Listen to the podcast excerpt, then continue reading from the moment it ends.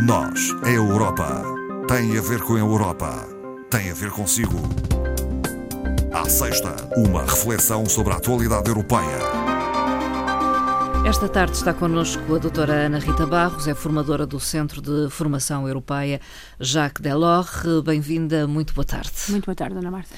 Uh, doutora Ana Rita Barros, vamos uh, falar uh, da publicação do Acordo de Parceria de Portugal com a União Europeia. Finalmente conhecemos o acordo em pormenores. O acordo foi publicado recentemente e refere-se ao quadro financeiro 21-27 uh, os fundos atingem um, um, volume, enfim, pouco usual, uhum. uh, porque uh, Portugal passa a ter à sua disposição verbas do Plano de Recuperação e Resiliência, já anteriormente em vigor, e agora do Portugal 2030, que são o quadro financeiro 21-27, a juntar ao PRR. Sim. Montante ronda os 40 mil milhões de euros. É muito dinheiro. É. Uh, se nós pensarmos que a ajuda económica financeira a Portugal no tempo da Troika uh, foi de 78 mil milhões, Portugal não utilizou a última tranche, pronto, Sim. mas isso foi por uhum. outras razões, mas é praticamente uh, 52%, é mais de metade ah. desse valor. É um valor é, muito importante. Muito, muito importante e muito importante utilizá-lo uh, devidamente, não é? E neste acordo estão definidas as grandes opções? Uh, as grandes opções políticas, políticas, para a aplicação dos fundos que são originais do FEDER, Fundo de hum. Desenvolvimento Regional, que nós tão bem conhecemos, do Fundo Social Europeu, também, também conhecemos para a formação, do Fundo de Coesão, que agora tem menor importância para nós, mas que ainda é de relevo nesta matéria, e do Fundo Europeu de Assuntos Marítimos. Portanto, são quatro fundos, principalmente. Quais são os objetivos do alinhamento Sim. de Portugal eh, com os da Europa?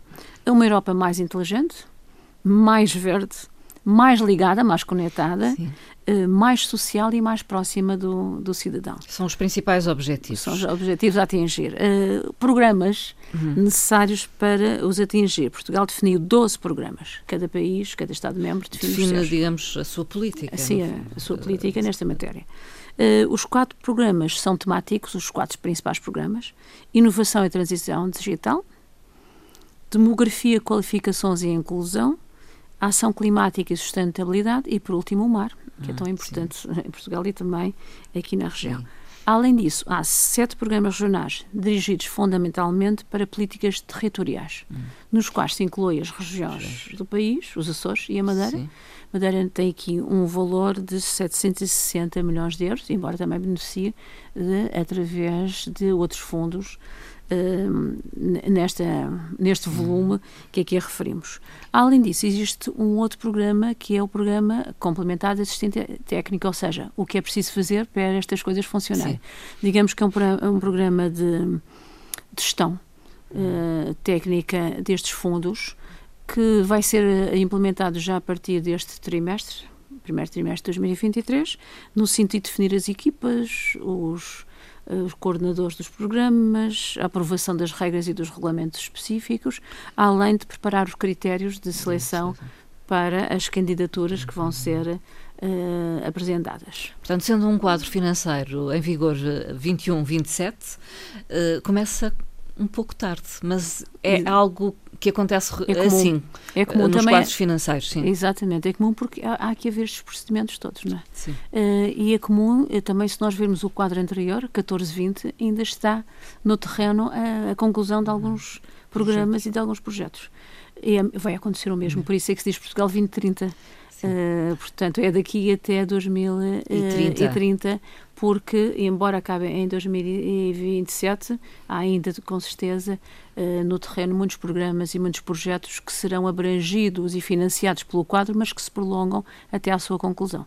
Uh, Portugal tem de aproveitar esta oportunidade face Portugal, a este montante em jogo. Montante que é único, não é? Sim. E Portugal tem que implementar os investimentos estratégicos que é preciso fazer. Eh, para que seja mais competitivo, mais resiliente, mais coeso e, e, tem que aproveitar a oportunidade para proceder eh, às alterações estruturais, para sermos mais produtivos, que é o que nós somos relativamente a outros Estados-membros. Portanto, precisamos nos afirmar e isso é extremamente necessário e tão necessário a este país. Hoje eh, está a decorrer a 24ª Cimeira entre a União Europeia e uh, a Ucrânia. Uh, hoje a primeira hum, cimeira depois de, do conflito uhum. uh, entre a União Europeia e a Ucrânia, com altos dirigentes europeus, mas ontem, antecipadamente Sim. a esta reunião, uma outra reunião muito importante da Comissão Europeia. Uhum. Uh, a comissária presidente levou 15 comissários. Uhum. É quase o colégio de comissários. São praticamente 60% da Comissão a Kiev. Portanto, e é extremamente importante. Uh, claro que se esperava pela parte do, dos dirigentes ucranianos uh, fizeram anunciar que esperavam a indicação de uma data precisa para que a Ucrânia fosse um Estado-membro. Há uma pressão por parte uh, da Ucrânia. E uma vontade, e uma vontade, sem dúvida. Claro, da parte da Comissão enfim, houve um bocadinho, digamos, de água na fervura. Uh, porque os dirigentes ucranianos indicavam já datas, uh, 24 queremos uh, aderir, ou 26, aqueles mais, enfim, mais moderados. Uh, claro que em, em, nestes dois encontros, no DOT em dois, esteve na agenda como prioridade o processo de adesão da Ucrânia, mas ainda há de levar algum tempo. relembremos que a Ucrânia pediu eh, a adesão há um ano, Sim. Eh, que foi considerado um país candidato em junho passado, Sim. e portanto há muitas adaptações à Há critérios europeia. a cumprir muitos, para a integração. E aliás um, os apoios também vão nesse sentido da uh, uh, portanto, do paralelismo da legislação ucraniana com a legislação europeia e, é, portanto, a adoção do acervo comunitário. Uh, a Presidente da Comissão, claro que demonstrou todo o apoio.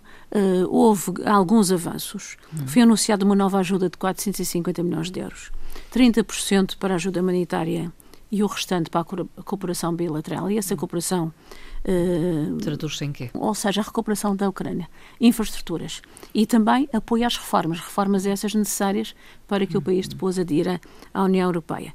Foi também uh, realçado que o mecanismo de proteção civil da União Europeia vai continuar a apoiar em termos de energia, tem fornecido imensos geradores e que a Ucrânia, desde que faça algumas adaptações à sua legislação, passará a ser uh, membro deste mecanismo uhum. europeu de proteção civil, que é importante para a Ucrânia.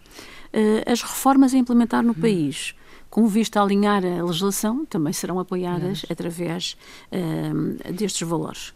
Uh, foi também anunciado a continuidade da suspensão dos direitos aduaneiros para as exportações ucranianas para o território europeu, que é muito importante. Hum. Já existia, mas foi prorrogado até junho. Uh, além disso, uh, a Ucrânia, muito em breve, vai passar a pertencer à zona do roaming da União Europeia. Sim. Também tem que fazer algumas adaptações em termos do acervo comunitário, Sim. a sua aproximação, o que é importante para facilitar, embora haja neste momento um apoio de algumas operadoras em que para os ucranianos deslocados têm chamadas gratuitas, quer para os serviços móveis, quer eh, quer fixos, mas é completamente diferente o roaming hum. fazer parte do, do programa. Uh, anunciou também uh, ontem que a União Europeia anunciou que a Ucrânia vai juntar-se a programas europeus, entre eles o Erasmus, é? e vai também fazer uh, parte, de acordo com uma associação com a União Europeia, do programa do Mercado Único, hum. o que é importante quer para uh, a facilidade de acesso da Ucrânia aos mercados europeus, quer para o apoio às pequenas e médias uh, empresas. Relativamente à data de adesão, tanto esperado, uh, não é uma ambição propriamente que da, fosse anunciada uma data. Da nossa parte dos europeus não, mas não. eles sim, sim. estão muito ansiosos que essa data seja uh, anunciada.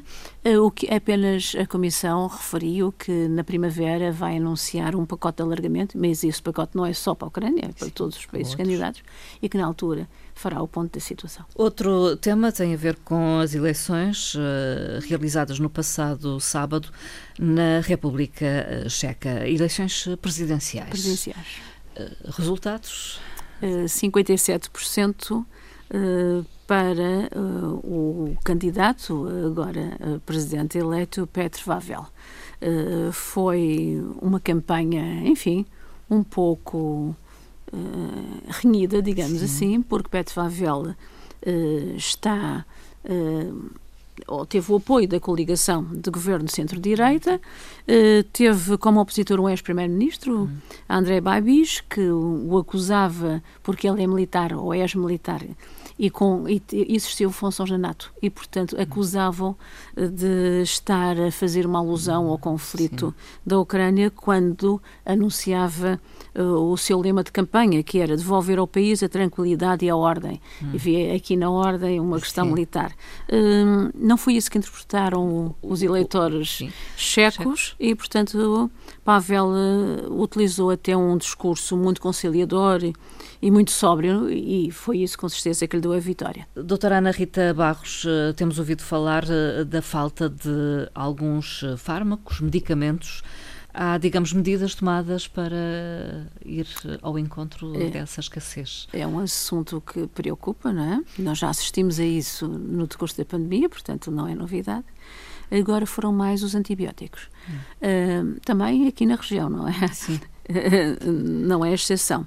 A descontinuidade foi provocada pelo conflito na Ucrânia, desde logo, hum. pela crise energética e pela inflação, eh, e além disso, por algumas dificuldades uh, na produção. Hum. Uh, segundo a Agência Europeia do Medicamento, que coordenou e fez um comunicado sobre este tema e coordenou com as agências nacionais, o primeiro levantamento que foi pedido às agências dos Estados-membros foi para fazer um levantamento dos estoques existentes de antibióticos, uhum. principalmente os fármacos mais usados.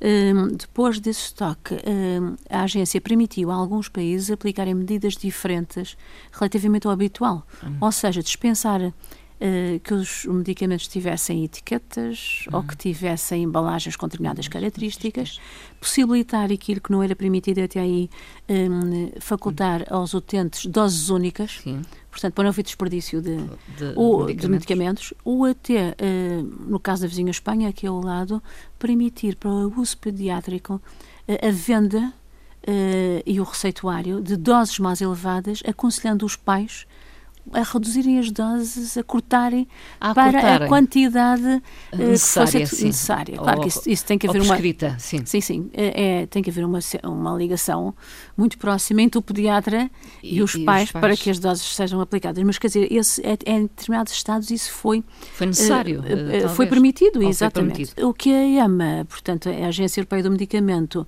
fez foi um grande apelo ao aumento da produção europeia. Só que a produção europeia não é só uh, portanto, produzir, é preciso muitas vezes saber a origem uh, do princípio ativo. E, o hum. princípio, e os princípios ativos, não só a produção como os princípios ativos, estão todos naquele lado. Naquele Portanto, lado, na Índia leste. e na China. Hum. O que nós já conhecemos também, não é novidade. Mas a transição de uma estratégia europeia de produção e distribuição eh, não se faz uh, rapidamente, Sim. não é? Portanto, Sim. isto há Leva que adaptar, tempo. há que ter um alerta e, e, há que corrigir estes processos para que tenhamos um abastecimento, uh, enfim, célere, célere e, e, de cobertura total da, da, dos Sim. utentes e da população. A União Europeia continua a denotar preocupações ambientais e aposta na ferrovia. Doutora Ana Rita Barros. A ferrovia tem sido um problema constante. Sempre. Sempre. A Ibérica muito mais. uh, a Ibérica muito mais porque há aquele problema do, da adaptação dos carris ibéricos quando chegam à França, Sim. enfim, já não são adaptados.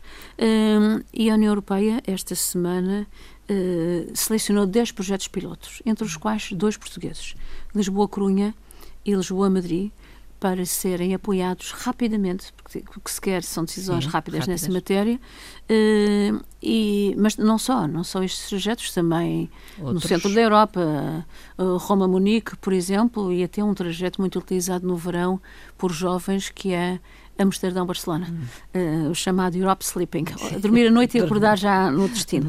Uh, Trata-se de incrementar, como a Dona Marta disse, por razões ambientais, este tipo de transporte não só de passageiros, mas de mercadorias. Hum. O transporte de mercadorias ferroviário é muito mais caro do que o viário. Sim. Daí nós temos os caminhões de tiro Sim, circular pelas eh, autostradas europeias, com os problemas que nós conhecemos de vez Sim. em quando.